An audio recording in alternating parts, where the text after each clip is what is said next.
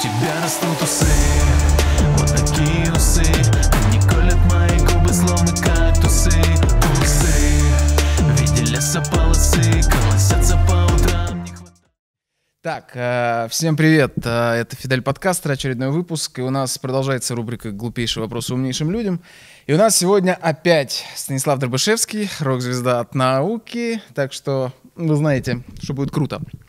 Итак, Станислав, э, у меня, кстати, последнее время, э, так как я уже пересмотрел с вами все и уже непонятно, что спрашивать, у меня возник вопрос. А вот такие люди, как вы, ученые, вам что-то в этом мире загадочным вообще кажется, хоть, хоть, хоть что-то осталось, потому что вот у меня, ну даже при всем том, что я абсолютно не, не религиозный человек, атеист, э, для и я в принципе понимаю, наверное, как делается там то, о чем я дальше спрошу, ну, то есть, но для меня все равно небольшая, как сказать, вызывает удивление то, что на этой планете или в этой вселенной соб- собралось то количество там химических элементов, минералов, из которых мы потом собираем жидкокристаллический дисплей, да, ну, который там или, или- или- или летим в космос на этом, на всем. Вот. Мне это удивительно. То есть я даже смотрел, как это делается, смотрел, но все равно кажется, что ну как так случайно это все это образовалось. То есть вот для таких ученых, как вы, что-нибудь вот такое осталось еще? Или, или, или, или вот просто вы живете и просто понимаете все, что происходит вокруг? Нет, ну в этом смысл науки, чтобы узнавать что-то новое. Э, ну и то, что жидкокристаллический дисплей не случайен, над ним очень долго работали умные люди. Да, это я а тоже- то, что все для этого подходящее есть на планете, ну, для жидкокристаллического дисплея хватает, а для какого-нибудь там еще не хватает. Поэтому у нас есть жидкокристаллические, но нет каких-нибудь там газовых, допустим, дисплеев, э, которые мы не знаем, как сделать, это даже в голову не лезет. Э, То есть э, мы делаем то, э, ш- к чему мы приспособлены своей вот этой эволюцией. Вот, ну, тут вообще как бы вопросы как-то раздваиваются, но к вопросу о том, все ли известно, конечно, не все известно. Э, в этом смысл науки э, новое изучать. И э, то, что как бы вопросы перебраны, это просто следствие того, что пока человек не углубляется в науку, у него количество вопросов, в общем, довольно ограничено.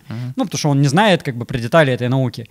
Но э, если туда углубляться, возникают все новые, новые, новые, там, до И бесконечности. Чем больше я знаю, тем больше я не да, знаю. то есть, э, ну, например, для начала, ну, если вот антропологию постигать, э, все э, начинают с какой-то там терминологии. Это вот неандертальцы, это сапиенсы, там это вид или не вид, вот стандартный вопрос, да, вот правда ли от обезьяны, от какой обезьяны, там, когда. А Следующий вопрос, собственно, почему эти названия вообще возникают э, и почему эти виды выделяются. Э, то есть э, надо углубиться в какую-нибудь там анатомию. Да? Вот здесь ширина лобной кости такая, здесь сякая. Тут морфология какого-нибудь там лобного бугра такая, здесь там лобный валик такой-то. Вот. А еще следующий уровень, почему такое возникает? Э, Это далеко не каждый выпускник биофака, между прочим, ответит. Э, А с какой стати вот э, люди там стали, не знаю, спускаться на землю там и так далее. Вот. Ну а чем дальше, тем больше. Потом все это можно углублять э, в генетику, в какую-то молекулярщину, там в космические лучи э, и там во все что угодно. Ну и искать какие-то связи уже с физикой, с химией, там математическую обработку всего этого делать. Э, И тут спектр бесконечный, безграничный. Тем более, если это антропология, появляются уже новые находки. Ну, например, вот только что э, в 2021 году э, появились данные по древнейшим украшениям э, сапиенсов. То есть они были там древнейшие, да, но самые древние где-то были 100 тысяч лет, а теперь больше 140. Э, ну, то есть удревнилось так раза в полтора. Ну, Ну да. как бы это много вообще, как бы основательно. Э, и раньше не было, а теперь есть. Э, вот уже там еще галочку можно поставить. Там датировки бесконечно уточняются. Э, вот сейчас палеогенетика развивается там наибурнейшим образом. Палеопротеомика, такого слова-то не было, а теперь она есть. Э, и так далее, так далее. Там те же денисовцы, да, то они были известны там по двум зубам и какой-то там фаланге из Денисовой пещеры. А теперь, во-первых, из этой Денисовой пещеры какие-то щепки костяные находят каждый год, публикуют по несколько штук. Только что была статья, там новый ворох, там целую кучу их писали. А во-вторых, теперь есть в Тибете э, достоверная, там новые черепа подъезжают, э, ну, там не только денисовцев, да, вообще всякие разные. Там регулярно, ну, где-то раз там в год-два новый вид описывают, а вид это на всякий случай масштабная штука такая. То есть видов, в принципе, ну, тем более крупных, да, приматов много-то и не, не может быть. Ну, вот, а их такие находят это только вот самые последние как бы времена. А если смотреть эволюцию приматов, так там вообще непаханное поле. Э, Там есть огромные интервалы времени, про которые мы так в целом как бы понимаем, что там происходило, да, а деталей не знаем. Ну, например, э, какой-нибудь там эпоха э, вертикального лазания в Африке. У нас есть зубы, у нас есть челюсти, но нет вот ни одного нормального целого скелета из Африки на этот момент. Из Испании есть несколько штук, там из Германии есть, а э, из Африки, вот где наши-то предки сидели, челюсти зубами есть, но тоже немного, надо сказать, а скелета нет, обидно. А хотелось бы, потому что э, это самый такой предок-предок, ну, какой-нибудь там кинеантроп, допустим, да, вот он по- по-любому должен быть такой вот типа шимпанзе, но больше похож на нас, ну, самый такой прикольный, но есть вот рожа, как бы от него челюсти, а ручек-ножек нет. Вот. И вообще, если посмотреть, у нас в Африке вот этих самых ископаемых приматов, э, известно там горсть, строго говоря, ну там куча видов и родов, там их много на самом деле, но они все из э, очень узкой области. То есть это самый э, запад Кении, Уганда, э, ну и там какие-то вот рядом области, немножко там в Эфиопии, немножко в Танзании, э, а Африка-то огромадная. Э, Вот только что подъехали данные по каким-то там супер э, архаичным людям с очень поздними датировками из Западной Африки. Там вообще было белое пятно. Там был один скелет единственный э, и генетика современных людей. А теперь вот археология немножко подъехала, ну такая мега сенсационная. Когда орудие, как будто им там больше 50 тысяч лет, а может вообще 300, а датировки там от 12 до там 20 тысяч лет. Ну, то есть как бы они вот какие-то крайне архаичные персонажи, сидели там в Западной Африке, и мы про них почти ничего не знаем. Вот я говорю, один скелет, две стоянки и генетика в современных людях. То есть это вот такие намеки. И вникать, как это все там происходило, откуда они вообще такие взялись, как это связано с нами, в какой момент разошлись, а в какой момент, видимо, и сошлись, раз в современных людях генетика есть, это пока еще белое пятно. Так что у нас непаханные поля просто кругом. А вот эти науки, антропология, палеонтология, а может, то есть они уверены хоть в чем? Может ли быть такое, что в какой-то момент вы найдете что-то такое, что перевернет вообще всю игру, и вы скажете, блин, вообще все не так, короче, надо заново Ну, изучать». прям вообще всю игру уже крайне вряд ли, потому что у нас слишком много данных. То есть э, до где-то середины 20 века оно так и переворачивалось регулярно. Э, потому что, ну, находок было мало, и каждое новое там что-то переворачивало. Ну, допустим, э, до поры до времени все находки были из Европы, а потом стали подъезжать из Африки, там, с 20-х годов, там, Брокен Хилл вначале нашли, там, Салдайне, там, 5-10, ну, там, Австралопитеки те же самые. И э, вот сейчас уже всем понятно, что человек все-таки в Африке произошел. Даже когда я еще учился на биофаке, там, с 95 по 2000 э, это было не очевидно, честно говоря. То есть концепция э, вот э, такая сугубо африканская, она была одна из, но не единственная. И э, было вполне как бы допускаемо, что, может, там в Европе из неандертальцев, чего бы и нет. Э, То есть это было вполне... То есть сейчас вот как бы сдвинулось. То есть эта идея была, но теперь она намного больше доказана, потому что генетика подъехала, и находок стало в несколько раз больше. Вот, с другой стороны, уже появились всякие эти денисовцы, хоббиты, там два вида, э, австралопитеки сидибы, хомо наледи, вот эти вот западноафриканские вообще без названия. Э, То есть количество видов людей вот с момента, как я учился, да, и до сейчас увеличилось там э, в два раза фактически. Еще там австралопитеков стало больше. Там в 94 году нашли первого раннего австралопитека, а теперь их там видов 5 или 7, что-то такое, сколько там посчитать как. Ну, так что э, это прям вот на глазах появляется. Но так, чтобы прям вот совсем перевернулось, это вряд ли. То есть у нас чем дальше мы изучаем, чем больше этих находок, тем стройнее система, и тем более она устойчива к погрешностям. Э, Поэтому добавляются новые веточки, вот все эти там хоббиты, наледи там и прочее. А как бы наша-то линия от этого никуда не девается, она только в консолидировании становится. Ну, например, э, были какие-нибудь там европейские эти homo гельдбергенцы, и вот они рассматривались как наши вероятные предки. Ну, они действительно, да, похожи. Но теперь стало много хороших датировок этих самых гельдбергенцев, появились новые неандертальцы и связующие там варианты, появилась палеогенетика, и теперь понятно, что в Европе это были предки неандертальцев, и к нам они отношения, если только косвенно имеют, ну и там где-то смешивались чуть-чуть. А по Африке стало понятно, что вот да, в Африке вырисовываются наши, потому что появились находки там в Херте в каком-нибудь, там в Хафмире там и так далее. Э, ну, Дар Салтан там переизучили, э, в Джебель-Архуде новые находки сделали, ну и там еще куча-куча всего. И картинка стала гораздо более такая красивая и стройная.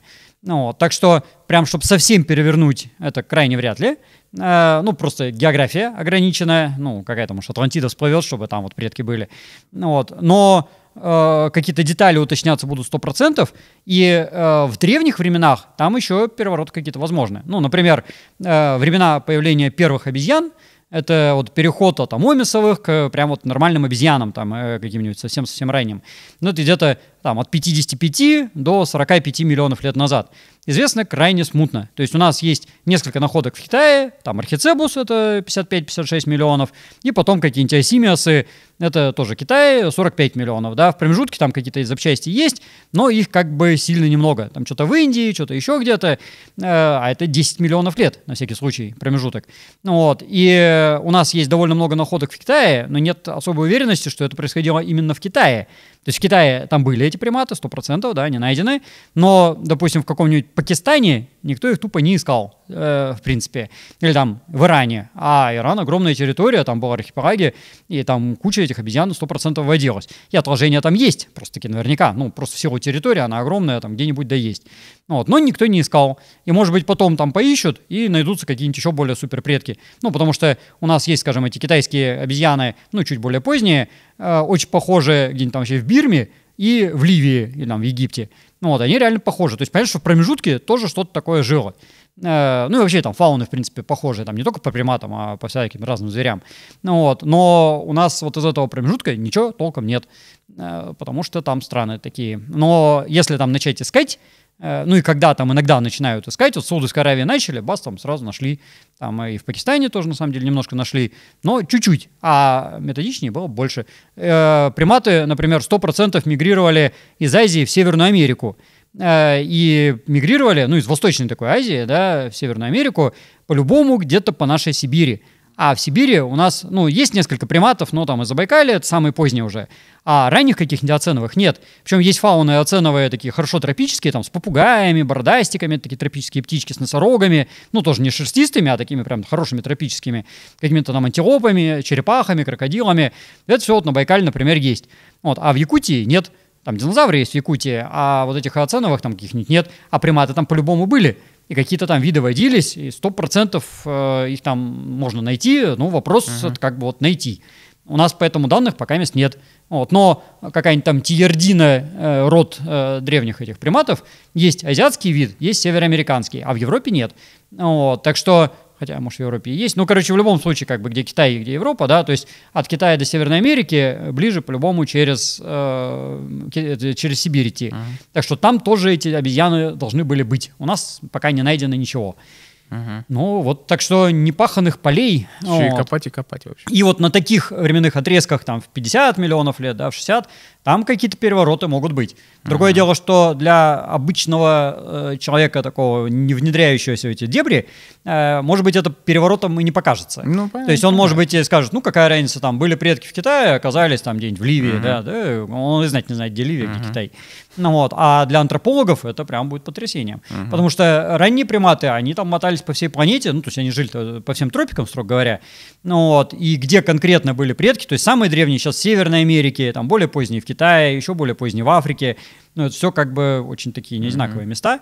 Ну, вот в Европе дофига приматов, ну, там предки вряд ли сидели, но все время там какие-то тупики образовывались. Mm-hmm. Ну, вот, э, где-нибудь на Кавказе, ну, Кавказ, он не был горами когда-то, да, там mm-hmm. тоже фауна была такая равнинная. Станислав, а как, э, очень интересно, на самом деле, сейчас мне пришла мысль это в голову, как вот происходит вообще работа? Вот как люди, э, ну, понятно, что ну, по моей догадке, наверное, когда-то давно кто-то что-то начал копать случайно по другим делам, и случайно что-то вскрылось там, да, и потом уже ну, подогнали так, да. умных людей, они начали уже там... А сейчас по, по какому принципу это все действует? То есть... Э, как выбирается, вот здесь будем копать? Потому, что уже что-то здесь было найдено до этого? А, ну, если это в Африке происходит, там обычно, ну, бывают случайные находки, как везде, в общем-то, mm-hmm. да, а бывают прям целенаправленные поиски, когда э, экспедиция едет на машинах по равнине mm-hmm. и во всяких там оврагах, э, где какие-то там размывы, обрывы, смотрят и находят э, целенаправленно, ставят крестики на карте. Здесь вот есть кости, да, ставят и едут дальше, прям даже не собирая. Mm. Вот, а потом, когда э, уже большая карта с кучей этих крестиков, выбирают тот участок, где наиболее перспективный, где кости самые целые, где их больше и где там подходящее время. Э, ну, например, есть такое местонахождение Кантис и Леди Герару другое, ну, это два разных местонахождения. Они были открыты еще там бог знает когда. Вот, но они были вот поставлены в виде крестика, а потом исследовали другие места, более перспективные. Вот. А потом к ним вернулись, и вот в Леди Герару, например, нашли переходного от австралопитеков к хомо. А, Там находок очень мало, там пока от людей, собственно, один кусок челюсти. Но зато он по времени самый вкусный. То есть вначале выбрали другие места, какой-нибудь там э, Лайтоли, Хадар, где было много находок, где вот гарантированно вообще беспроигрышно можно было много всего найти. А здесь как бы мало, ну и оставим на развод. Оно лежит как бы в пустыне, никуда не денется. Ну, вот, и потом вот, собственно, возвращаются. И там таких крестиков, это не только в Африке, какая разница, везде, полным-полно. То есть археологи во всех странах производят разведки. И у них есть просто карты, где отмечено, вот все это лежит. Э, И потом возвращаются. Вот. Ну, а, соответственно, есть э, такие целенаправленные способы. Если, например, есть уже геологическая карта, геологи-то ползают тоже везде. Ну, вот, геологи тоже отмечают. Мы тут нашли там какие-нибудь ракушки, да, а тут кости, а тут зубы. Э, геологам это нафиг не надо. Э, ну, там для стратиграфии, ну, как так, они не заморачиваются. Вот, а палеонтологи потом по их следам идут. Вот. Ну, или вот случайные находки тоже сплошь и рядом бывает. Окей, а дальше, когда происходит тот момент, когда люди такие смотрят, чешут репу, такие, не, ну тут вот без Дробышевского не обойтись, давайте ему звонить. В общем, вот ваша работа непосредственно, что вот вы прилетаете, приезжаете на объект, что вы делаете там? Ну, э, как, я лично, поскольку антрополог, я и права не имею там копаться э, сам по Ну, себе. не копаться, То есть но- я езжу в экспедиции с археологами. Так. Археологи должны, ну, по крайней мере, у нас в стране получить открытый лист. Если в других странах, там в каждой стране по-своему, там разная система есть. Э, археологи, э, у них есть полевой комитет, Э, Там сидят такие мега знатные археологи, э, ну, такие очень крутые, которые всю жизнь там копали. И они знают, кому можно дать открытый лист, кому нельзя. Э, И дают открытый лист. Это документ, официальная бумага, э, позволяющая, дающая разрешение вот на раскопки. Э, Приезжает экспедиция, копает. Ну, а я туда прилагаюсь как антрополог. Э, Ну, либо я, я чаще всего езжу студентов пасу, на самом деле, у меня практика студенческая. Ну, вот. ну, или в качестве антрополога, если есть кости, смотрю кости. Ну, вот. ну, вот в Судан, например, я без студентов ездил, так вот кости смотрел. Э, ну, потом даю отчет археологам, им предоставляю. Ну, если это что-то там супер-пупер, там, по идее, надо статьи публиковать. Вот. э, Ну, это заморочено. Отдельно, как бы, тоже археологам не сильно даже интересно, но, как бы, им главный отчет. Э, Это уже зависит от того, что, собственно, найдено. Ну, ну, в Судане там было довольно много костей, но они безыдейные, потому что они без датировок, без ничего, и там непонятно, что публиковать, как Мгм. скелет. Ну да. Вот. Ну, там археология гораздо интереснее. То есть, э, ну, как бы кости есть, поэтому описать их надо. Вот я, собственно, описывал. Ну и там не только я, там эти археологи, эти антропологи катаются регулярно, собственно, наши. Вот. Так что задача антрополога кости, а, ну или как в моем случае студенты, ну вот, а так археологи приезжают и, собственно, бацают раскоп. Вот, там уже зависит от того, что за место. То есть одно дело, если это каменный век, другое дело какое-то там средневековье, античность, там неолит, мезолит.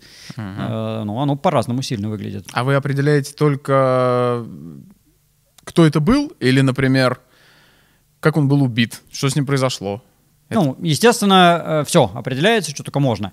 То есть э, самое первое очевидное это пол возраст. Ну, и, в принципе, обычно это не так сложно сделать. Ну, там плюс-минус, понятное дело, там всегда есть погрешности, какие-то ошибки. Ну, в первом приближении, да. А, дальше, соответственно, э, палеодитология, палеопатология. Ну, нормальная палеодитология, конечно, делается там изотопными какими-то методами, ну, это так на коленке не сделаешь. А, но если посмотреть на там стертость зубов, зубной камень, э, какой-нибудь там пародонтоз, э, там э, еще что-нибудь такое, там кариес, да, ну, то, что глазом видно. В принципе, уже какие-то там простые выводы можно сделать.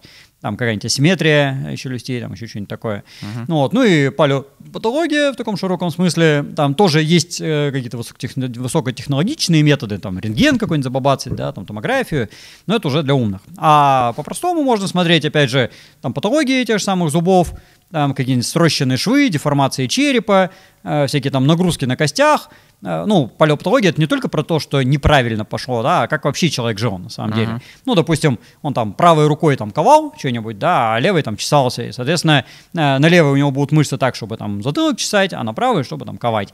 Э, И по местам э, прикрепления мускулатуры довольно точно иногда можно узнать, чем человек занимался. Ну, если он целенаправленно одним и тем же занимался. На Бывает это такие, что ничего не понятно. Бывает такое, что просто человек. Вот, Ну это да. самые скучные бывают, пока ничего не скажешь. Ну, вот, а если он что-нибудь... Ну, а обычно, если это в древности, они что-то конкретное делали. а, Обычно всю жизнь, там, специализация довольно сильная могла быть. Ну, если это средневековье какое-нибудь там или античность. И там все эти ткачи, кузнецы, всадники, воины, какие-нибудь там работяги, там, каменщики, они бывают очень здорово определимы. Ну, а если это еще сопровождается какой-то археологией, то вообще красота. Ну, если у него там, не знаю, там молот лежит, да, и у него там мышцы вот такие вот. Ну, ну или как там вот в Керчи были там эти э, потенциальные грибцы галерные, когда они там в помойке свалены в канавы в какие-то, и с ужасными какими-то там износами костей, ну, как бы вот, видимо, рабы. Ну, просто нормальные люди на помойке кверх ногами не окажутся, как бы. Ну, и с такими ужасными там патологиями, э, и при этом молодые. То есть они как бы там не старые, там самый старый лет 35, что такое был. Ну, вот. ну и вот из всего этого вместе складывается куча всякой информации, э, многую из которых, э, большая часть которой археологи сами получить не могут никак. Э, ну и, естественно, все это вместе делается. Ну, потому что иногда бывает, ну, такие как бы противоречия прикольные, из которых что-то вытекает. Например, под Воронежем копали скифские курганы, и там нашлись скелеты э, с воинским вооружением, э, ну, какие-то там скифские. Ну, вот, ну и там вот, Гуляев, археолог, который копал, ну, обрадовался, вот здорово, там клевые воины. Ну, вот, а, по-моему, Добровольская, что ли, смотрела, посмотрела, говорит, нифига, это женщины. Вот, потому что скелеты женские, и там не один, не два даже, их там сколько-то было. Вот, и вначале Гуляев не верил, э, достал всех, каких знал там антропологов, там Бужилова, Медникова, там кого-то еще. Ну, вот, ему все определили, что да, правда, женщины, ну, там, хорошо, причем молодые достаточно. Ну, вот, и тут Гуляев прозрел, это же амазонки в чистом виде, и вот они прям найдены. Ну, то есть женские погребения с оружием. Вот. Потом таких же на Алтае нашли. Э, вот сейчас, по-моему, недавно где-то еще, что-то такое где-то краем уха слышал, но я сейчас уже вот последних не вникал, uh-huh. но что-то такое было, ну, тоже, тоже по-моему, на Алтае. Uh-huh. Вот. Э, и как бы вот это из одной только археологии это не следует. Из археологии это мужики. А антропология показывает, что нет, не мужики. Вот. Ну, там, конечно, дальше можно думать, э, что это там правда ли амазонки, а может просто с оружием мужа ему, ей там положили этой тетке, да. Uh-huh. Ну, там варианты, честно говоря, возможны.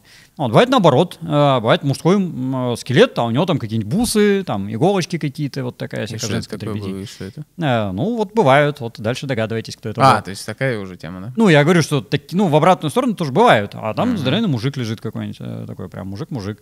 Ну, вот, и э, опять же, из археологии это будет женщина, а мы видим, что не, не женщина, да. Ну, вот, ну или что-нибудь там с возрастом какие-нибудь приколы там неожиданные. Ну, ну, так далее, так далее. Так что вот вместе много наук, они срабатывают хорошо. Ну, а если туда же еще подключить э, какую-нибудь там полинологию, там еще что-нибудь, там вообще всякие чудеса. Мне сейчас показалось, что если сейчас бы мы бы нашли бы такого мужика в бусах, условно говоря, и объявили бы, что это мужик, то вот те, кто сейчас обижаются, начали бы говорить, как вы можете утверждать, что это был мужчина, может быть, он ощущал себя женщиной. Ну, так нет, так он, видимо, и ощущал. Э, я согласен, но просто, да мужской скелет с женским э, убранством. Uh-huh. Ну вот. А дальше мы уже, ну если это какая-нибудь анти- античность, да, можем привлекать всяких там Геродотов и так далее и смотреть, что они на эту тему писали. Было ли у них вот такое вот там трансвеститы mm-hmm, какие-то, да? да, или не были. Ну и на самом деле, правда, такие были. Э, ну, по источникам-то известно. Ну и всегда прикольно, когда он есть. Ну или там э, какие-нибудь эти олимпийские чемпионы иногда бывают. Вот. Ну и когда в Керченском музее лежит такой персонаж, mm-hmm Uh, у него там какой-то чуть ли не золотой венок, там, ну, какие-то такие эти атрибуты, что вот, видимо, он какой-то олимпийский чемпион. Вот, ну, может, там локального масштаба, может, там не, не мега там игр, но тем не менее. Вот, ну, и вот то, что я видел, ну, он в этой экспозиции лежит, ну, там здоровенный мужик, у него вот такой толщины кости, как у носорога. Ну, то есть видно, что да, чемпион. Ну, то есть он не просто так, это богатый чувак, он прям реально здоровенный, как бы. Так что тут как бы радость, да. И такие регулярно бывают. Или там всякие порубанные чуваки. Ну, вот. ну особенно если это еще известная личность, как, например, наши князья какие-нибудь там, Ярослав Мудрый, э, э, господи, э, как его, э, которого убили-то, заклинило меня, Боголюбский, вот, еще там какие-то, вот, ну, короче говоря, там этих князей много, вот, ну, там не все интересные, бывают такие просто как бы человек, ну, вот, а бывает прикольно, вот Иван Грозный, у него там всякие нарушения на костях, ну, потому что он, во-первых, пожилой был уже достаточно, а во-вторых, может быть, у него гормональные какие-то были перекосы, может, поэтому он злой такой был, а Грозный, ну, там, может, не, не злее всех был, но, по крайней мере, что-то у него там скрипело, ну, что-то в духе этого э, доктора Хауса такого, что он такой как бы ходит немножко, да, Э, ну и там всякие индивидуальности. Ну, допустим, Ярослав Мудрый, это же вообще просто, ну, там такой скелет. У него он весь порубанный, какой-то перекошенный, у него там сросшиеся кости, там колено не гнулось. Ну, то есть если это вот изображать, это такой могучий старик, ну, он реально старый, э, со сросшейся коленкой, э, хромо, хромой, э, какой-то скрюченный, весь в шрамах, э, с- с- снизу доверху вообще. Ну, то есть он воевал там безостановочно всю жизнь. Ну, и такой мега брутальный товарищ.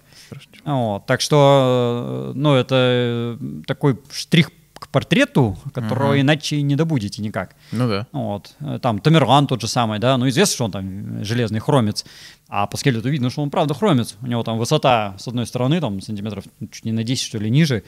Ну, я уж не помню точно сколько, да, Мгм. но там Герасимов исследовал, и он такой хорошо перекошенный, как бы действительно.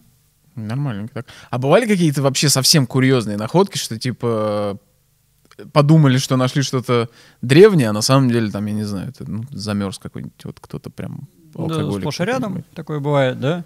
Ну, то есть э, регулярно или животных кости принимают за человеческие, долгое время разобраться не могут. Мгм. Вот, э, ну, мне сколько раз тут приносили какие-нибудь там козьи кости, там, о, мы нашли там погребение человека. Мгм. Ну, вот, а, между прочим, не всегда можно с первого момента различить. Ну, это какой-нибудь там обломок ребра, допустим, да, они там все одинаковые. Ну, вот, ну, или антропологу очевидно, а народ долго там Ага. путается.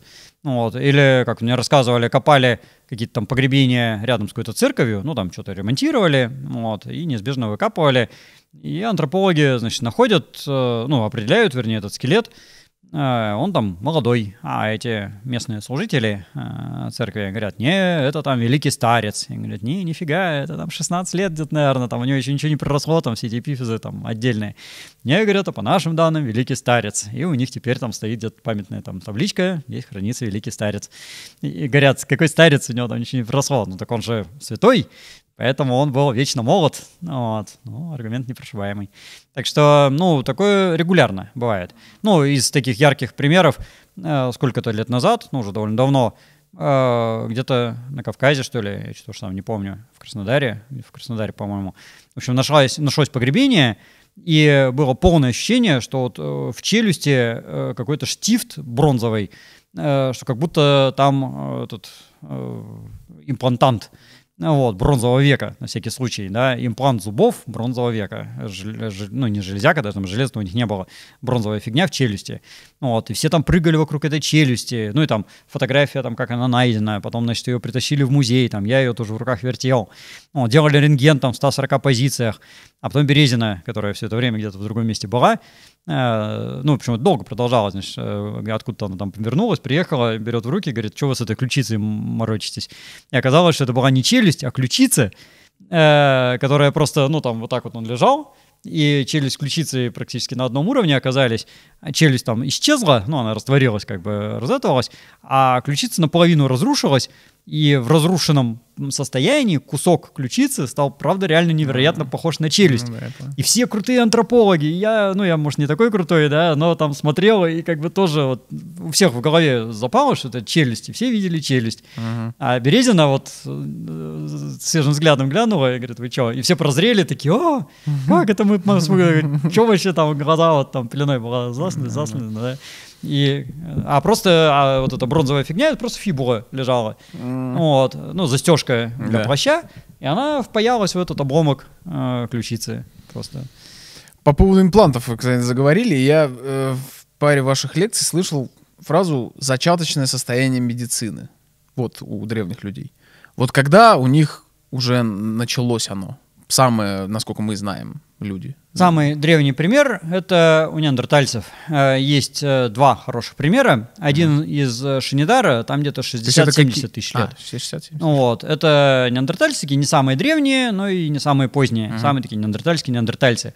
Это пресловутый Шинидар 4, где в погребении пыльца лекарственных растений, э, причем с огромной концентрацией и кучками лежит, так что там цветы лежали. Мгм. И там 6, по-моему, видов лекарственных, которые все лекарственные от болезней, почек, от болезней почек, а у него ребро повреждено э, на спине, как раз примерно над почкой. Ну, там чуть повыше, но рядом, в принципе. И, видимо, у него было какое-то там ранение на всю спину, а, и почки барахлили, и как-то они про это знали, то есть уже какая-то там, представляете, какие-то были, и вот какими-то ромашками они его там лечили. Ну, там не ромашки, там какие-то эти, э, лютики какие-то Ну, там это не э, важно, да, солнечные, есть что-то уже- такое, там Ага. эфедра, э, еще что-то такое. Ну, вот, ну, эфедра это даже не цветок, но неважно. Э, И вот как-то лечили. И потом, когда он все-таки умер, ну, причем там, судя по заживлению ребра, видно, что довольно долго все это продолжалось, там, может, месяца два, ну, вот, но все-таки он кончился, и ему туда же эти цветы загрузили. Э, Второй пример тоже из неандертальцев, это где-то 40-50 тысяч лет, ну, такие из последних неандертальцев, но еще не самые последние, из Эль-Сидрона в Испании, где на зубном камне женщины э, есть гранулы крахмала э, этой ромашки и тысячелистника, которые э, тоже лекарственные. И там же э, частицы э, коры какой-то то ли тополя, то ли ивы, что-то такого, а там э, в коре, ну, то есть, в принципе, может, они там просто палки какие-то обгрызали, там, каких-то хозяйственных на- надобностей, а, в принципе, в коре э, тополя ивы есть салициловая кислота, которая аспирин, Ну да. более утоляющая. А там же, на этих же зубах, э, повышенное количество генетики э, бактерий, вызывающих всякие там заболевания э, ротовой полости. И, может быть, зубы болели по этому поводу. Ну, там десны воспалялись, ну, все такое. Ну, вот, и, соответственно, вот они как-то лечились это дело. То есть они уже А. тогда додумывались как-то. Да, это неандертальцы еще. А у сапиенсов э, древнейший пример, ну, такой более-менее внятный, это э, репара Велобруна и репара Фредиан. Это два грота, они, в принципе, недалеко находятся, на севере Испании. Э, Велобруна 14 тысяч лет, Фредиан 12 тысяч лет. Там э, просверленные зубы, то есть это уже хирургия.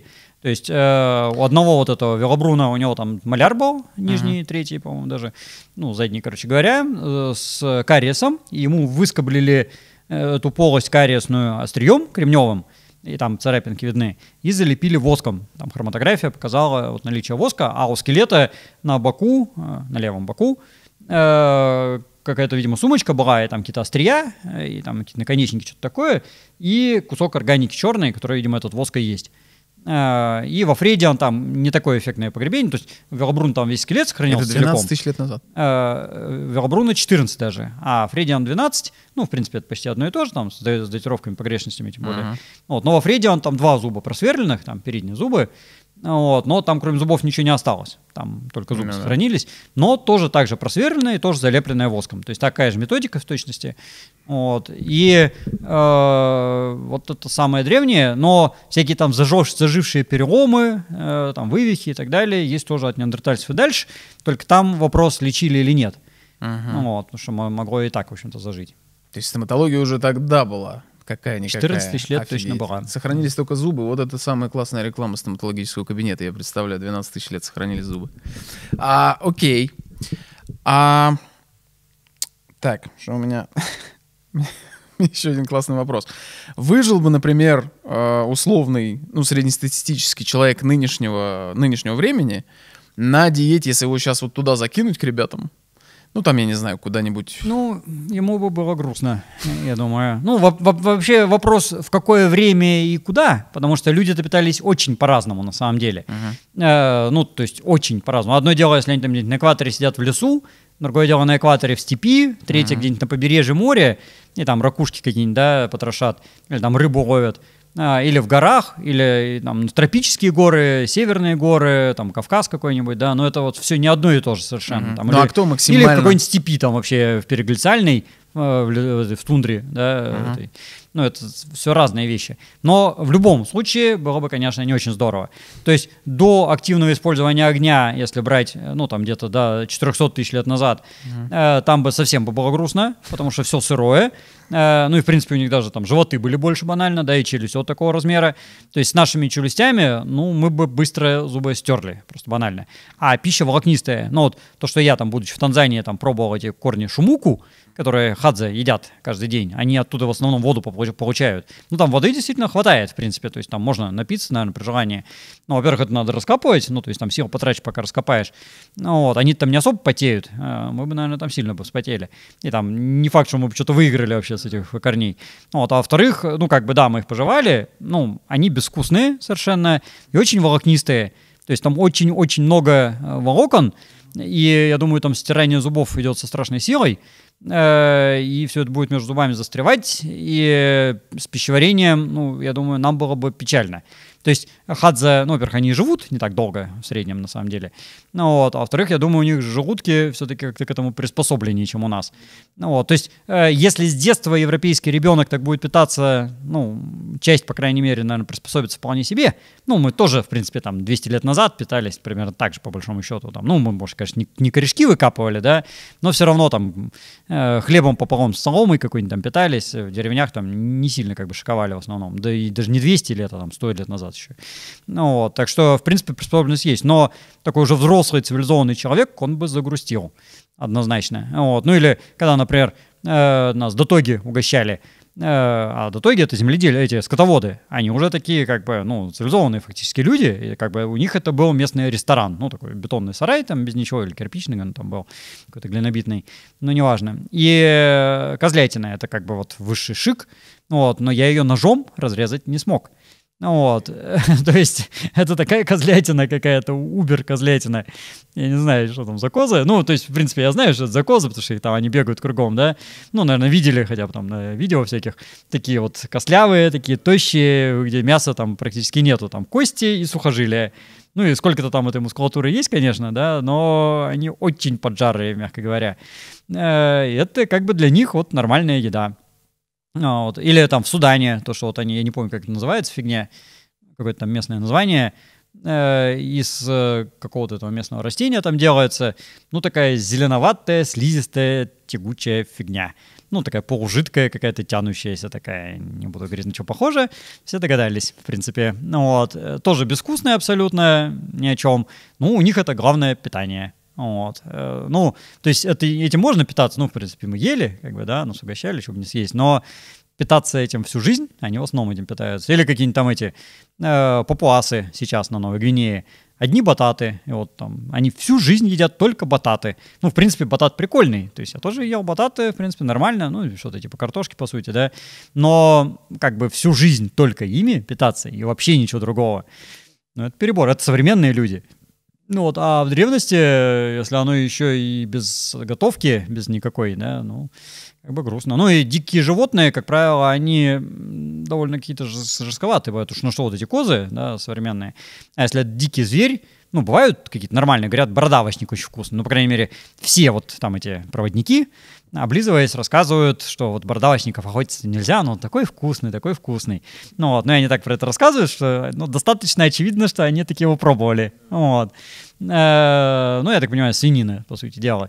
Э, но это бородавочник, а в основном-то там не бородавочники, какие-нибудь там зебры, вот, и они, я так подозреваю, ну, я не знаю, я зебру не ел, но что-то мне подсказывает, что она довольно жесткая должна быть. Ну, вот. mm-hmm. ну, даже если сравнить, я не знаю, там, индейку, да, и какую-нибудь там бройлерную курицу, ну, уже разница есть. Mm-hmm. А индейка домашняя, ну, там у него ноги тут жилистые, там сухожилия окостеневшие фактически. А если это какой-нибудь страус или там дикая какая-нибудь дрофа. Uh-huh. Вот, ну... А если обратная ситуация, если вот их пригнать сюда и в Макдональдс отвезти? Э, им точно не будет нравиться, потому что такое много раз делали с всякими там индейцами, эскимосами и так далее. Uh-huh. Ну вот им, как правило, не нравится. Они это вообще не ценят. Не заходит. Вот. Даже, ну, даже содержание ну, этого сахара. Ну, то есть, есть такой замечательный человек э, Константин, который живет в Таиланде. И вот он как раз про этих э, папуасов рассказывал, он туда ездил. Uh-huh. И он туда вот ездил, они привозили тортик и угощали местных детишек. И одного ребенка вырвало. О. То есть, э, ну, они тут вот приехали, да, думали, что ну, да. что-то такое им привезут там сногсшибательно. Взрослые просто отказались, сказали, не, мы этого не едим, у нас бататы. А детишки, ну, они отказывать не умеют, как бы, да, mm-hmm. но для них это было что-то совершенно отвратительное. Ну, так что вкусы бывают разные. Ну, вот. Но как, если опять же взять там какого-нибудь, не знаю, ребенка неандертальца и с детства его кормить ну, в Макдональдсе, ну, прекрасно бы жил. То есть вообще э, вот это привычки, возникающие в течение жизни, ну, они сильно влияют на пищеварение. Uh-huh, uh-huh. Ну, даже там в какой-то степени развития мускулатуры, там, челюстей, зубов, там, прорезывания зубов, да, там, прикус – они в течение жизни формируются. То есть есть, понятно, какая-то генетическая основа, вот, но дальше оно в немалой степени как бы зависит от уже питания. Uh-huh. Ну и стоматологи, например, вот мне несколько раз говорили уже, что из-за того, что современные дети все едят там мелко рубленное, пережеванное уже там какой-то виде йогуртов там и ничего жевать не надо, э, у них из-за этого там прикус хуже, mm-hmm. да, и там челюсти развиваются как-то не очень здорово, и там зубы там молочные не хотят меняться на постоянные, потому что нагрузки нет, зубы хуже растут. Ужас. Так что жуйте пищу. Да. Вот у меня детишки, на самом деле, мои собственные детишки, уж на что я им говорю, вы что вообще, все ешьте. Нет, они все что-то дербанят, все что-то режут. Ну, Ну, вот, а жевать не хотят. Моему сыну тоже стоматолог сказал, что надо жевать по тверже пищу. Так, хорошо. Э, Глупый вопрос номер 10. Кто, вот е- если мы возьмем, например, э, среднестатистического неандертальца и кроманьонца. Нет, даже не так. 10 неандертальцев и 10 кроманьонцев. Среднестатистических. И пустим их друг на друга. Кто победит? А, ну, если они будут не вооружены, Да. я думаю, что неандертальцы. А, потому что неандертальцы были все-таки мощнее. Ну, у них скелет явно э, более крутой. Вот. Если будут вооружены, э, и они сами сделают это оружие, то я думаю, что кроманьонцы. То есть умнее они просто Вот. сделают Ну, тупо оружие. у них там будут, я не знаю, копьеметалки. Они Ага. там э, на дальних подходах там э, закидают этих копьями, там, дротиками и все дела. Ну вот. Э, Если, и смотря где это будет происходить, в какой локации, как можно сейчас Мгм. говорить. То есть, если, например, это будет э, в ледниковой Европе, то, может быть, и неандертальцы. То есть ну, из рельефа, из Потому что неандертальцы, они возникли в Европе, и если они среднестатистические того времени, да, ну, то есть не, не- сейчас мы их клонируем, да, вот они Мгм. тогда как бы выросли, там родились, э, они там умеют охотиться, они там все знают. А кроманьонцы, смотря какие. Если они уже пожили в Европе, то кроманьонцы. Если они только что из Африки пришли, то они проиграют, конечно, потому что они там, ну, не умеют как бы в. Европе. Ну, то есть как, понятно, что рельеф-то он, что в Европе, что в Африке, там плюс-минус то же самое, но все равно, как бы, э, там, климат, допустим, да, там, неандертальцы им пофигу, они не мерзнут. А кроманьонцы, они будут мерзнуть, им там надо одеваться, там все такое. Вот. Но по итогу, поскольку мы видим все-таки себя, да, Ну да. а не неандертальцев, победили такие крома- кроманьонцы. Ну вот. Но я уверен, что это не военная была победа. Ну, то есть вообще про первобытность рассуждая, там война, это ну, не то, что сейчас война. Ну вот, они просто массой задавили. Ну и в среднем все-таки они лучше использовали ресурс, ресурс, судя по всему. Ну, просто по размерам стоянок, если посмотреть, у неандертальцев почти всегда стоянки маленькие, а у кроманьонцев в среднем обычно побольше. Вот. Ну, там есть и такие, такие там и там, но тем не менее. Ну, наверное, глупо прозвучит. э, а, Ну, могло ли, например, быть, ну, хотя, наверное, не могло, я даже, в принципе, сам этот ответ представляю, что кроманьонцы победили все-таки, ну, гипотетически, вследствие какой-то случайности. Вот как-то вот, вот, вот как-то пошло, вильнуло, вот один человек пошел туда, а, а не туда, и, и вот они победили. Ну, придумать-то это можно, но это будет голословная Ну да, такая понятно. ля-ля. Мгм. Ну, то есть, э, что значит случайно? Это же процесс, который происходил. Ладно бы это было, допустим, там 10 неандертальцев, действительно, 10 кроманьонцев. Тогда, да, случайность. Один споткнулся, Ну да, да, у да, другого понятно. настроение было хорошее там. Ну, вот, а третий там с утра выспался нормально, а этот не выспался. Ага. И там случайность бы была сколько угодно. Но поскольку это процесс, занявший тысячи лет, ну, то есть э, время сосуществования кроманьонцев и неандертальцев в Европе от 5 до 15 тысяч лет. Ну, там, с учетом всяких погрешностей, опять же, датировок и так далее. Но даже по минимальному, если брать, это 5 тысяч лет. Ну да, это как от нас до первых земледельцев, э, ну, по крайней мере, на нашей территории, да, там на Ближнем Востоке они там пораньше были уже земледельцы, а у нас где-то вот это начало неолита. Э, ну, может, там чуть пораньше. То есть это вот от каменного века до нас. И мы за это время успели вылезти из каменного века, пройти там медный, бронзовый, железный, и уже на ракетах летаем. Э, ну, так что это как, какая случайность. Вот. А кроманьонцы генетически более приспособлены, ну даже не более выгодной позиции для развития? Или неандертальцы, в принципе, могли бы тоже сейчас вот, вот мы Ну, бы мы с могли вами бы, сидели да. бы. Ну, то есть, если бы э, в Африке, допустим, кроманьонцев выкосила там чума какая-нибудь, да, и они там все померли вообще нафиг, ну, вот, то у неандертальцев отличные шансы были. Ну, в принципе, все принципиальные задатки-то были те же, потому что предки-то общие. Э, то есть разошлись-то они из одного корня, и по пути еще тоже там периодически смешивались. Так что все задатки были. И, ну, допустим, в Африке бы там сапиенсы исчезли, э, так мы вышли из Африки и вытеснили неандертальцев, и там смешались, да, их поглотили. А так бы они бы зашли в Африку, и там, может, остатки кроманьонцев бы поглотили, или там вытеснили, или вообще бы там не было, да, и заселили бы заново. В чем проблема? Просто я почему спрашиваю, потому что я где-то, возможно, это на самом деле неверная информация, но читал, что раком и диабетом мы, собственно, должны сказать спасибо за это неандертальцам. Ну, про это есть много уже, что и шизофрения, и там вообще все плохое, конечно, от Мгм, неандертальцев. Ну, вот. Но, во-первых, я думаю, что у сапиенсов было не меньше своей фигни, которой не было у неандертальцев. Ну, вот. А во-вторых, э, у нас э, данные по вот этой генетике этих болезней у современного человека никакие, честно говоря. То есть у нас нету стопроцентных способов узнать, что этот человек там заболеет раком или нет, посмотрев на его генетику. То есть некоторую там вероятную предрасположенность, да, посчитать мы можем, но прям предсказать мы не можем. Или там шизофрению какую-нибудь, да. Ну вот. э, Поэтому говорить, что вот это от неандертальцев, вот. А там было много там преждевременные роды, там какой-то там это э, синдром этого, э, как там называется-то, вот это беспокойство как-то у детей. А, да-да-да, я понял. Ну, короче, вот этого беспокойства, там, какого-то этого э, внимания, там, дефицит внимания, что-то такое. Ну, вот, э, вот это все, типа, тоже от неандертальцев. Ну, вот, но это, мы, я говорю, про современных толком этого не знаем. А что про неандертальцев говорить? Так что, что-то да, вот, осталось нам от них, ну, а от нас им не меньше приехало. Ну, мы их вообще поглотили целиком. Ну Тем да, более, что э, приток этих неандертальских генов сапиенсам-то был, ну, никудышный. То есть это там 2%, ну, это как бы ни о чем. Ну, то есть мы их поглотили, но, условно говоря, на 100 кроманьонцев было 2 неандертальца. Ну да, понятно. Вот где-то так. И поэтому так, чтобы прямо это как-то на нас там грандиозно повлияло, мгм. Я вас. Так, окей. Немножко уйдем в другую сторону. Я тут сидел и думал, хорошо, ладно. Ну вот, я как обыватель, потому что меня можно сейчас закидать камнями, сказать, что я очень глупый, но Надо. это в комментариях ну, сделают. это- А, и я вот думаю, так, хорошо, ладно. У нас, допустим, я понимаю, условно понимаю, как э, эволюционно там, вытянул с шеи у жирафа. А, но как эволюционно у змеи потек яд из, кл- из клыков? Вот этого я нем- немножко не могу допереть, потому что я смотрел тут в приближении на клык, значит, э, змеи, и в нем конкретная дырка, ну, то есть как в иголке.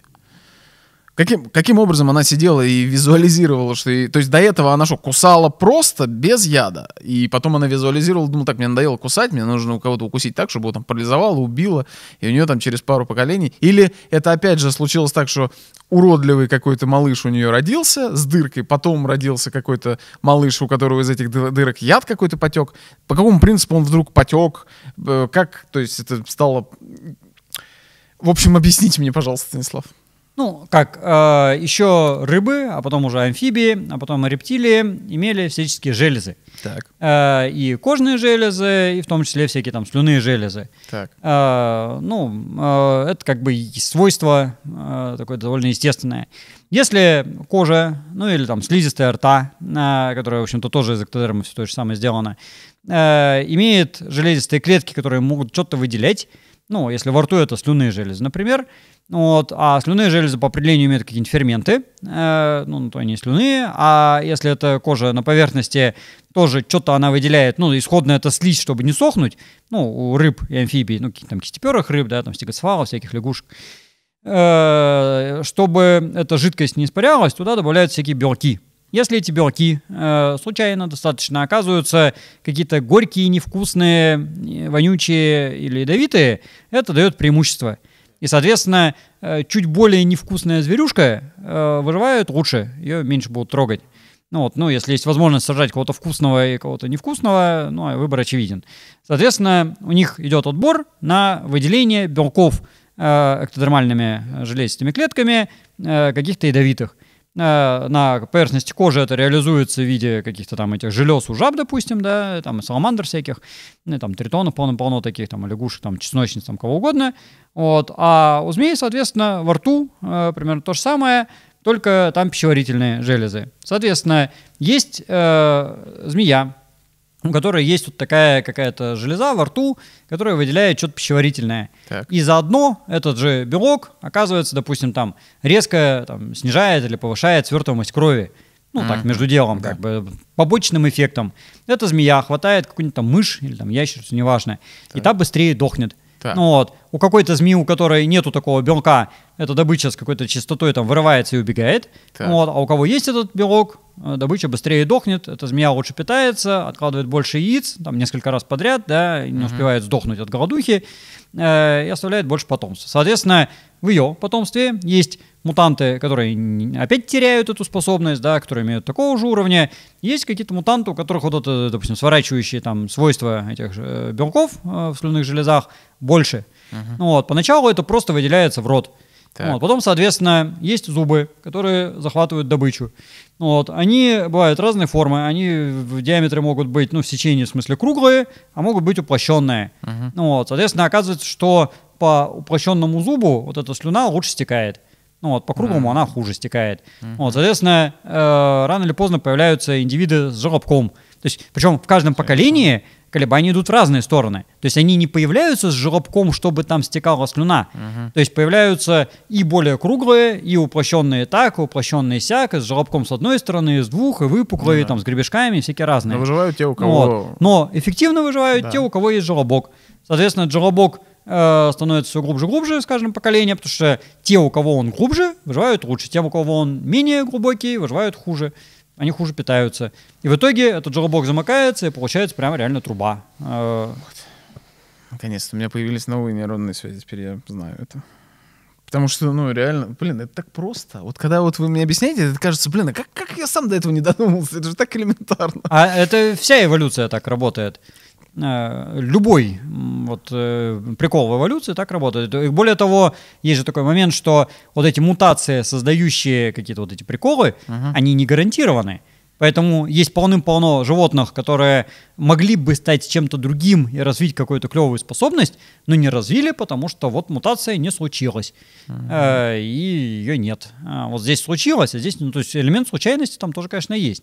Вот. И у одних в одну сторону мутация случилась, у других в другую. Особенно на островных животных это здорово видно. Э, особенно если еще э, отбор идет как бы там не сильно круто, допустим, не жестко.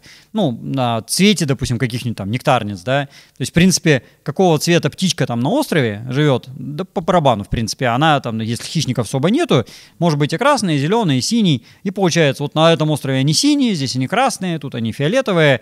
Ну вот, потому что здесь случились мутации, которые сделали красными, а вот здесь фиолетовыми. И вот они будут совершенно одинаковые, совершенно разных цветов. Ну вот, у нас он на любой пруд, если прийти, там, зоопарк, допустим, да, ну, там, побольше этого зверя, там вот утки, там куча уток, ну, принципиально они все похожие, но вот эти такого цвета, это такого. И это, в принципе, довольно-таки случайная вещь. То есть там дальше это подхватывает половой отбор, там все дела, но э, там где-то это бывает адаптивно иногда, если это там самки, допустим, они серенькие, да, чтобы там прятаться. А если самцы, ну, в принципе, он может быть оранжевый, там, огрь какой-нибудь, или агарь, как он там правильно ударение. Ну, вот, а может быть там какой-нибудь зеленый, там, ну, стандартный селезень, да, или там еще какой-нибудь, там, полный-полно, там, в Индии там вот были там с розовыми головами утки, там, пока их не убили всех. Ну, вот, но там вариантов как бы дофига. Вот, так что э, тут случайность тоже есть. Вот, но э, если это полезное свойство, оно может очень быстро подхватиться отбором и превратиться в какую-то вот крайнюю форму легко. И эта ядовитость, она же возникала дофига много раз. Есть исследования, допустим, вот этих вот зубов с бороздками, э, параллельное возникновение у рептилий, у млекопитающих, есть ядовитые млекопитающие. Ну вот, причем не обязательно это на зубах, а это может быть на когтях, там у утконоса, да, у него там вот ядовитый коготь у самцов. Ну вот, э, там у всяких амфибий, у рыб, э, и там еще у кого-то, или там вообще у каких-то насекомых, да, или там скорпионов. Ну, ну где даже и не коготь, да, но тоже какая-нибудь ядовитая там жало. Ну вот, и там э, параллелизмы прям вообще э, фантастические. Ну, вернее, конвергенция, не параллелизм, ну да, как раз конвергенция, но это уже мелочи, детали философия, но э, реально очень похожие штуки, ну, потому что функционал такой. Ну да. Класс. Даже динозавры были ядовитые, зверозубые рептилии были ядовитые. Ну, там... Сколько ядовитых вообще. Токсичные вообще все были. Э, так, смотрел э, вчера про смерть, вашу лекцию. И вы там рассказывали про, ну, не, не точно могу сейчас не повторить дословно, но про то, что в хромосомах закодирована вот эта вот последовательность, условно говоря. И, например, радиация может выбивать вот эту последовательность, разрывать ее там как-то вот туда-сюда. А могла ли радиация на каком-то этапе пользу, наоборот, принести? Ну, То есть она там что-то выбила так, что это... Ну, то есть, как вы сказали, Ну мутации да. в основном плохие, как бы, но вот могла ли она так как-то что-то Ну, сделать? что- запросто. Ну, вот, просто вероятность этого меньше. Ну и как, э, полным-полно полезных мутаций именно так-то и возникает. Другое дело, что если радиация какая-то очень ядреная, зашкаливающая, то мутаций будет много, и полезная, может быть, тоже возникнет, но она м, потеряется на фоне Да, вредных. Если э, у него там возникло, допустим, 10 мегаполезных мутаций, и он мог бы стать вообще там супер-пупер, но при этом еще одна вредная мутация, которая тупо порвала хромосому пополам, он сдох, то какая разница, что там эти полезные были? да. Вот. А чисто по, матем- по математике там 90% это вредные. Э, ну, из значимых вообще, да. Да. Вот. Ну, вообще 90% нейтральные, а из оставшихся как бы значимых, вот, там 90 с лишним, даже 99, они вредные будут. Ну, то есть, по факту, если, ну, если мы соглашаемся с тем, что радиация могла помочь, то, в принципе, это типа как, как вот в фильмах про супергероев его облучил, он Ну, получил это лотерея в каком-то смысле, да. Ну, да. Вот, ну, собственно, все это решается исключительно численностью. То есть, э, если у нас есть какие-нибудь там бактерии, которые миллиардами живут, штук, то рано или поздно у какой-то появится клевая полезная мутация. И у них поэтому очень быстрая эволюция происходит, потому что численность гигантская, и у них в каждом поколении возникает хотя бы там сколько-то особей с полезной клевой мутацией, и они моментально приспосабливаются там и к антибиотикам, там, и к чему угодно, там, на новую среду переходят, там, новым питаться чем-то могут, там, хоть пластик жрать, там, чего угодно. А если это какие-нибудь немногочисленные зверюшки, ну, там, гориллы, да, их там, не знаю, 2000, допустим, осталось на планете, а, скорее всего, меньше даже.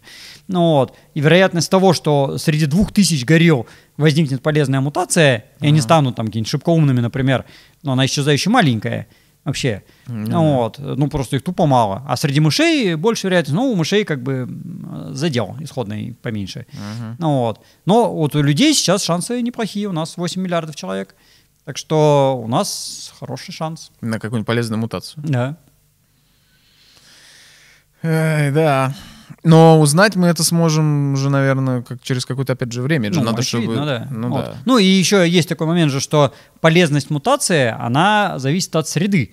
То есть одна и та же мутация в разных условиях может быть и полезной, и вредной. Ну, тоже, я не знаю, там, побеление, да, то есть э, посветление кожи в Африке – это вредная мутация, потому что он тупо сгорит и помрет Ну там от рака. А на севере полезная, потому что там витамин D будет усваиваться, и рахит не будет. Ну, так что э, это зависит от среды. Ну и еще есть такой э, момент, что если это бактерии, они э, бывают довольно чувствительны к каким-то условиям, и э, вот у одной бактерии, у одной штуки возникла полезная мутация, остальные все прям вообще могут сдохнуть, а это наплодится там за три дня и восстановит численность легко. Как бы из одной клетки она тупо делится Ну пополам, да, и до бесконечности там сколько угодно восстановится. А с людьми так уже не прокатит. У нас немножко все-таки ситуация другая. У нас 8 миллиардов человек, и у кого-то неизбежно возникают клевые полезные мутации, но э, у нас детей мало. Мы не почкуемся каждый день по несколько раз. Поэтому, э, если у этого человека даже будет там 10 детей, да, там хоть 100 детей у него будет, на фоне 8 миллиардов человек, это как бы ни о чем. И пока на все человечество эта мутация расползется, это пройдут там тысячи лет. Ну вот, то есть у нас в силу того, что у нас длина поколения 25 лет и маленькое количество потомства, то вероятность распространения полезной мутации, она не очень-то велика. Поэтому у нас эволюция, как ни странно, довольно бодро шла, пока мы были какими-то австралопитеками и пятикантропами, и нас всего там на всей планете было 10 тысяч человек. И как бы с одной стороны вероятность возникновения новой мутации полезной мала, а с другой стороны она очень быстро на всех распространяется, потому что их всего как бы ни о чем. А теперь вероятность мутации велика, а распространение невелико. И вот у нас как бы с этим затык есть. А чем у нас вообще обусловлена вот эта продолжительность жизни? То есть там плюс-минус вот эти наши года. Почему именно столько? Почему не меньше, почему не больше? Почему именно столько? Или это какой-то есть А, это? Ну, эта цифра, во-первых, меняется. Вот, а меняется она потому, что э, мы определенного размера и потребляем определенное количество еды. Вот, и э, добываем ее определенным образом. Поэтому, чтобы э, вырасти до вот нашего состояния, да, нужно время какое-то, ну, чтобы сформироваться, э, ну, чтобы нарастить массу просто. Ну, в принципе, можно и быстрее, конечно, там корова быстрее растет, вот, но с нашим питанием, да, вот так. Э, И чтобы освоить какие-то навыки, мы хитро добываем еду. В принципе, многие животные делают гораздо проще. Мы слишком мудреные в этом смысле. Ну, вот. И чтобы научиться, допустим, охотиться на антилоп, э, у нас нету рефлексов охотничьих. Вот кошку, ее легко научить. Там, кошка там, за несколько там, подходов котенка учит ловить мышей. Да. Ну и, в принципе, это не такая прям проблема для него, он учится. То есть, если его не учить не будут, он фигово научится. Но тоже кое-как да будет ловить, на самом деле. А если одаренный, то и будет. Вот, а если ему кошка показала там два раза, то вообще без проблем. Вот. А мы слишком умные. Вот, и у нас нет практически ни- никаких врожденных свойств, поэтому мы должны учиться выкапывать корешки, срывать ягодки, да, разбираться, что ядовитое, что не ядовитое, мы уже вот так вот не можем распознать. И сколько Ну да. народу травится, да, даже какие-то там грибники опытные, и то там мрут постоянно. Ну Вот. И поэтому нам нужно много времени, чтобы этому научиться. Ну и это много времени, это где-то лет 10. Вот, то есть э, в 10 лет человек уже, в принципе, достаточно самостоятельный становится, ну, если он живет где-то близко к природе. Ну, в цивилизации у нас э, функций больше, поэтому мы учимся еще дольше, там, до 20 лет условно, да, а там и до 30, и там до старости вообще сколько там, век живи, век учись. Ну, то есть чем сложнее общество, и чем сложнее жизнь, тем дольше надо уч- э, учиться. Но вот сейчас вышли ну, вот где-то на обучение там до 20 с копейками уже, да, ну так в среднем где-то, если там всякие вузы учитывать. Ну, вот. ну а если прям что-то нормальное чему-то научиться, там реально как бы всю жизнь, я вот не знаю, всю жизнь учусь. Ну да. Хотя казалось бы, уж там закончил вуз, там бог знает, и сам всех учу. Ну вот, но и то, я все время без конца что-то читаю, все время что-то учусь. Так, и это, все значит- время чувствую себя дураком, все время что-то я не умею и не знаю. Ну, значит, это обусловлено чисто вот тем, что нам нужно обучаться очень долго, и Да. потом вот, когда мы более, Ну и нам надо расти. обучились. Нам нужно этот мозг, да, вот этот шибкоумный, тоже нарастить. Э, Одно дело, если это буразубка, и у него уже все как бы от рождения там прописано, и все формы поведения. А у нас он большой, ему надо тупо как бы в размере увеличиться, на это надо. И гла- главное, это не просто а, размер нарастить, а еще и связи установить. А связи быстро не, не формируются. Для этого нужно много опыта жизненного э, и приток информации, а он быстро не притечет. Ну, чтобы, допустим, научиться, я не знаю, там, охотиться на оленей зимой, это нужно пережить несколько зим. Ну да. Ну, с одного раза вы, скорее всего, не научитесь. Ну, вот, а зима бывает раз в году, как это неудивительно, да, и олени мигрируют раз в году. Ну, вот, ну, часто вы там грибы собираете, например. Я не очень. Ну, вот я подозреваю, и большинство тоже, да. Но даже там какие-нибудь заядлые грибники все равно их собирают, ну, какое-то считанное раз в году. Ну, вот, ну, вряд ли есть такие маньяки, которые прям ходят там все лето, каждый день. Ну, наверное, тоже такие бывают. Но все-таки это сейчас скорее исключение. Ну, вот. И человек в году ходит там, ну, пять раз, допустим, за этими грибами, да, там, а кто-то и один. Я вообще не помню, когда я последний раз ходил. Ну, когда в детстве там тоже, Ну, ну, да, мы когда- ходили там сколько-то, я не знаю, там, два-три раза в год. Ну, вот. Но э, сколько вот надо лет, чтобы там все эти грибы, допустим, научиться хорошо распознавать? Много надо. Ну, вот. Ну, сейчас, А, наверное, уже побыстрее все-таки. Сейчас у нас есть уже э, такие штуки, как телефон. Ой, нет, все равно лучше вот не, не с такими штуками, лучше с надежным человеком, который уже это знает, Ага. вот, который пальцем покажет. Э, Ну и у нас э, про любую деятельность, вот, ну, допустим, даже там первобытный человек строит какую-нибудь хижину, да, вот сколько раз он в жизни строит эту хижину. Ну, если она достаточно монументальная, он ее построит, но она там год простоит, допустим, да, и раз в год он будет строить. Но если она очень монументальная, ну, он будет ее строить там раз в 10 лет. Э, Ну, то же самое, какие-нибудь там обряды инициации, допустим. Э, Ну, человека инициируют раз в жизни. И э, чтобы человек знал, как инициировать, да, он должен прожить сколько-то там лет, а если группа маленькая, у них там этих детей, допустим, 5 человек, то есть он 5 раз как бы видел эту инициацию с интервалами там в 3 года. Ну и это как бы очень много лет должно пройти, Ну да. чтобы он как бы этому всему научился нормально. Ну, да. Ну а чем сложнее деятельность, тем больше как бы вот этих всех лет должно пройти. То есть еще обусловлено размером. То есть, условно, если мы были бы еще больше, то жили бы мы еще дольше. Да. Ну, собственно, эта закономерность, она у всех выдерживается. То есть э, глобально по зверюшкам, чем меньше зверюшка, тем меньше живет. Там А всегда есть исключения, какие-нибудь там летучие мыши, они маленькие, живут долго, да? Нет, это да. Вот, бывают какие-нибудь большие звери, которые не очень долго живут. Ну, там, копытные большинство, да, вот какие-нибудь там коровы, лошади. Они, как правило, живут не очень долго. Ну, в природе, по крайней мере. Там домашнюю можно там дотянуть. А в природе они там несколько лет живут обычно. Ну, там, 5 лет, 10, там, 15. Ну, вот. э, Но слоны, например, здоровые, там, киты, они, как люди, там, лет по 60, там, и больше живут. И тиранозавр сколько жил в среднем? Э, Кто же его знает? Ну, я что-то какие-то статьи на эту тему видел, но я так не готов сейчас врать.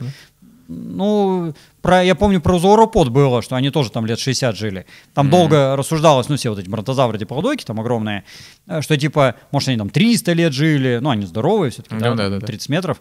Ну, вот, но потом посчитали по костям, э, по слоям вот этих вот на костях, а у них, ну, как дерево там наращивалось. И получается, что они не так уж прямо и много, они очень быстро вырастали. То есть э, в первые там буквально там 5-10 лет они вырастали до размера уже там метров 10, э, ну, так, чтобы их никто не трогал особо. Вот, и потом потихонечку тянули уже там до 60 лет, ну, там 30 метров уже все. Вот, ну, у слонов это определяется просто стачиванием зубов. Там у них там сколько-то этих смен, там 6, что ли, я не помню. Ну, вот как последняя стерлась, она он, а, с голоду помирает. Ну, вот. э, У кого-то там еще всякими неурядицами. Ну и плюс метаболизм, я как понимаю, правильно? Ну, да. То есть черепаха, она там медленная, поэтому она долго живет. Ну правильно? да, да, да. Окей, ладно. Так, вы сказали еще про цвет кожи, и мне, я, по-моему, я у вас уже спрашивал, не знаю.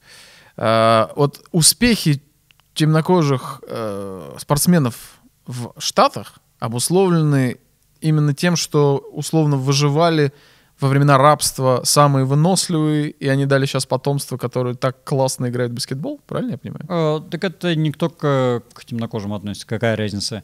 А в 19-18 веке что, белые там большинство как-то здорово жили. Нет, я Вот. просто ну, не то есть вижу... они, конечно, жили в среднем в Штатах, наверное, лучше, чем негры. Это я не сомневаюсь особо даже. Я просто не вижу особо... Ну, какие-нибудь фермеры, которые там вкалывали где-нибудь в Канзасе, да, ну, я что-то не уверен, что они прям так зашибись жили классно. Ну вот, и тоже выживали самые... А у нас крестьяне, что, у нас там детская смертность была там 90% местами. Да, но у них просто такие успехи в, э, там, в том же баскетболе, я не ну, знаю. в баскетболе у них успехи, потому что они просто э, тощие и длинные. Ну, это тропический адаптивный тип. Просто узкое сложение, вытянутые пропорции, поэтому вот среди них легче найти узкого высокого прыгучего, да. Мгм. Он просто легче при его росте, и он будет выше прыгать, поэтому потому что он массы меньше. Э, И у него очень хороший сброс тепла.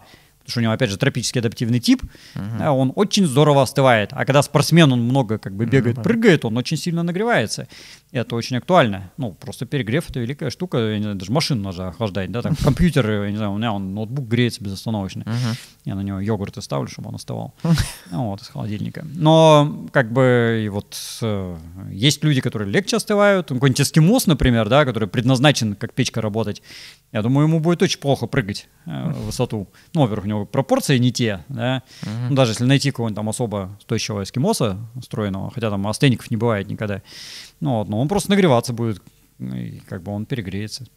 А, У нас все любят очень кошек, и постоянно с ними вот эти вот видосики, мемчики, вот где какие милые классные кошки. И я где-то читал статью, что кошки, по факту, они э, одни из наших там самых первых, ну не, не первых, наверное, но самых таких яростных естественных врагов, из-за которых мы, собственно-то, и начали э, быстрее эволюционировать.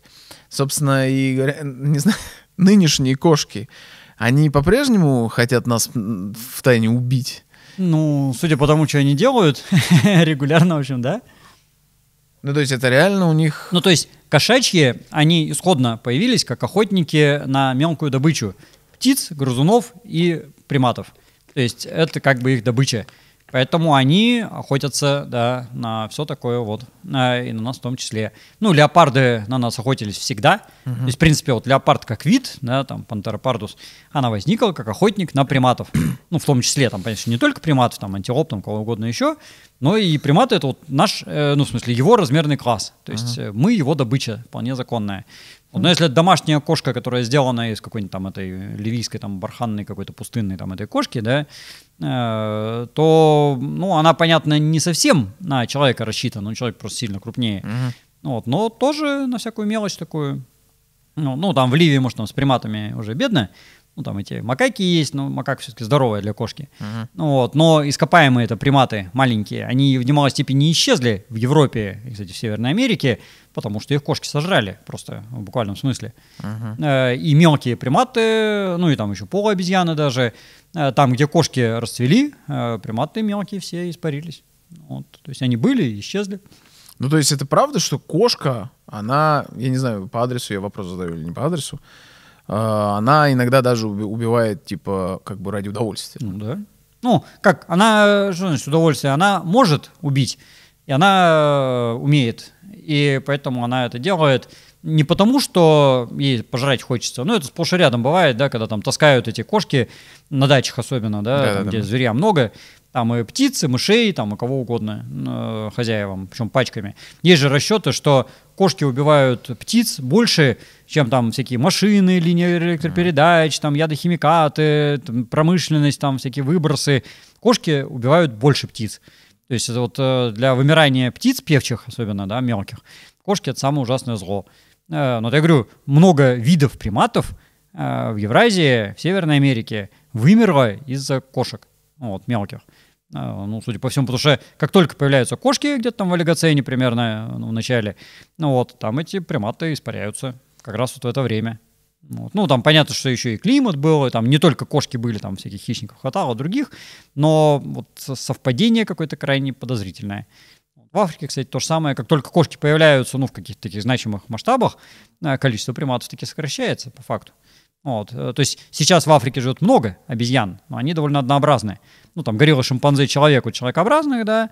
Э, Ну, и то, ну, горилла, шимпанзе просто здоровые, и как бы их там не особо победишь. И то леопарды периодически кого-то там давят.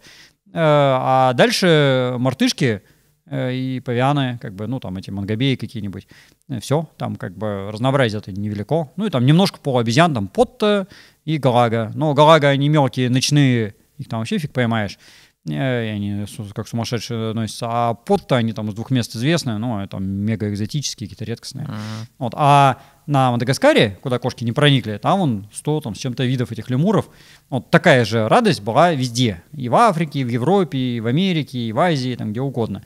Ну Вот. То есть, если у нас на одном острове там сотни видов, то понятно, что по всей планете их было дофига. Кошки появились, все, куда они все делись. Нету больше. То есть мы э, так э, вос- восхваляем их грацию, и с нами бы наши предки не согласились бы, да? Для них это Э, Нет, не так э, предки красиво. бы согласились. Э, Предки тоже ценили с некоторого момента красоту. Ну и там шкурки с них сдирали, с этих кошек. Ну то есть э, эти шкуры леопардов известные. Ну там не сами шкуры, понятно, да, а всякие там кохни и львов. И обычных кошек, э, там всякие челюсти, и каракалов, и сервалов. Все это как бы древние люди очень ценили. Э, И очень даже. Ну, вот не так давно там в Дипкроуфе в Южной Африке описаны чудесные находки. Там э, когти и челюсти как раз вот кошек, ну, которая дикая кошка, сервалов, каракалов и леопардов вот, в повышенном количестве. То есть вот они эти шкуры прям сдирали. Ну, вот, ну, это и в Европе есть, там в разных местах. Э, вот этих пещерных львов, то, что мне нравится больше всего в Костенках, э, Костенки 4, и там целая куча шкур пещерных львов. То есть это вот чуваки прям очень любили охотиться на львов. Вот, так что они это ценили. У неандертальцев такое было еще раньше. А, в Артю, например, там тоже хвост и лапа леопарда найдены, например, сочли. Ну, а хвост и лапа — это шкура по-любому как бы. Ну да. Ну, вот, так что э, это было. И э, как раз потому они и ценили, что они видели, что это наши главные конкуренты и противники. Ну, одни из главных. Совсем главное — это собаки, конечно. Вот, ну, с собаками такая же история. Ну, там волки, как бы, да, еще эти древние. И там тоже черепа волчьи, шкуры волчьи, это тоже там на каждом шагу. Так, а вот тут поподробнее, а почему собаки более наши враги? Потому что кошка нас просто может сожрать, вот, а собака и нас сожрать может, и она жрет все то же самое, что жрем мы. То есть она еще и нам конкурент. Ну, леопард нам, в общем-то, не особо конкурент. Ну, то есть он Ну, не будет- леопардов тупо мало, как бы. морковку не будет он есть. Вот, и он, да, он не будет есть морковку, и, ну, он одиночный, их много не бывает, этих леопардов. Э, а волки, они стаями живут, и они наш экологический аналог практически полный. Э, Нам вообще повезло, что их в Африке-то нормальных не было. Ну, то есть волки даже в Африке есть, но они такие, их вот недавно видел как раз. Ну, в принципе, они чуть больше шакала. А вот такие нормальные северные волки — это то же самое, что человек, только на четвереньках. Э, то есть они тоже живут стаями, они высокосоциальные, они шибко умные, они все подряд едят, и не только добычу такую мясную, да, они там могут и какие-нибудь арбузы, дыни, где они есть, и какие-нибудь там корни, ягоды, и там траву, там вообще все подряд они едят. Ну, там травой, понятно, они не пропитаются, но ягоды-то что Ну только да. так, там и грибы, и все подряд. Ну, вот, и падаль могут есть, и единственное, чем отличаются, что орудия не делают, вот, хотя иногда даже используют, Потому что пальцев нет. Э, ну, пальцев нету, да. И вот огонь они не способны освоить. Вот. То есть гипотетически они даже могли бы это сделать, Ну, если- вот лапки, у них лапки. Это вот э, у них препятствие. Слава То есть богу. э, просто мы-то слезали с деревьев, и у нас кисть хватательная. Мгм. А они исходно были наземные. Ну, то есть когда-то там они какие-нибудь там цималес- цималестисы там ползали еще по деревьям. Ну и первые собачьи, они тоже типа вертки длинные, тощие были, тоже, может, еще лазали по деревьям. Но довольно быстро они спустились на землю, потому что собачьи, судя по всему, возникли где-то в Северной Америке. Вот, ну, может быть, в Азии, фиг знает, но вроде в Северной Америке самые древние сейчас. И э, там очень быстро сванизация пошла. Э, Там быстро леса исчезли, появилась равнина, потому что, ну, Северная Америка, она такая компактная, и там климат довольно быстро сухой стал. Тем более, в одну сторону она там с Европы соединялась, в другую с Азией, то есть это был такой слишком большой континент. Ну вот. А в Африке цивилизация все-таки медленнее шла, потому что она на экваторе. Она тоже большая, но она на экваторе, и все-таки вот помедленнее там все шло, и там с лесами было получше. Ну, вот, Поэтому там появились волчьи, кстати, приматы исчезли. Вот, а в Африке э, волчьи не появились, а приматы спустились с деревьев. Вот, а потом, когда мы уже выходили из Африки, мы уже были настолько крутые, что нам эти волчьи уже были, в принципе, не указ. Так, а приручить мы их зачем тогда а, решили? потому и приручили, что мы с э, волчками друг друга очень здорово понимаем. То есть первомутному человеку, который охотник, ему точно было очевидно и понятно, что хочется волку. А волку было точно совершенно очевидно, что делает человек. Поэтому они друг друга нашли. Вот. И поскольку и те, и другие были уже достаточно интеллектуальны, вот, они повели не на уничтожение, как бы, да, борьбу, а на э, симбиоз. Вот. Ну, тоже не со всеми получилось. Волки до сих пор есть, на самом деле, даже Ну не да, один да. вид. Э, ну, есть серый волк, да, есть какой-нибудь там красный волк, такой пятый, десятый. Ну, там в Северной Америке свои там эти рыжие. И э, при этом вот с кем-то общий язык нашли. Вот. Ну, потому что можно вместе охотиться, можно там Ну да. подъедать добычу, да, и люди у волков иногда что-то могут отнять, и волки у людей где-то там по окраинам стойбища что-то подворовать. Вот. То есть всем Ну, выгодно. Да, и у нас одинаковый размерный класс, вот, но мы все-таки поумнее, у нас есть орудия, и поэтому мы их приручили, а не они нас. Слава Хотя богу. иногда есть сомнения, как с собакой Э, общаюсь. Да, я представляю, если те бы волки сейчас увидели, во что они эволюционировали, особенно когда вот это вот. Так, ну что, ладно. Э, Станислав, спасибо вам большое, что приехали. Очень классно было, опять познавательно, здорово. По крайней мере, для меня точно. С Кобры это прям бомба была. Все, ставьте лайки, подписывайтесь на канал, пишите свои комментарии, я буду ждать их с нетерпением. Э, Ставьте лайки, заходите на Антропогенез, он- заходите на канал Станислав Дробышевский, я смотрю, он такой у вас Да. подросток за последнее Конечно. время, очень здорово. Все ссылки будут в инфобоксе, так что все, всем пока, всем до свидания. До свидания.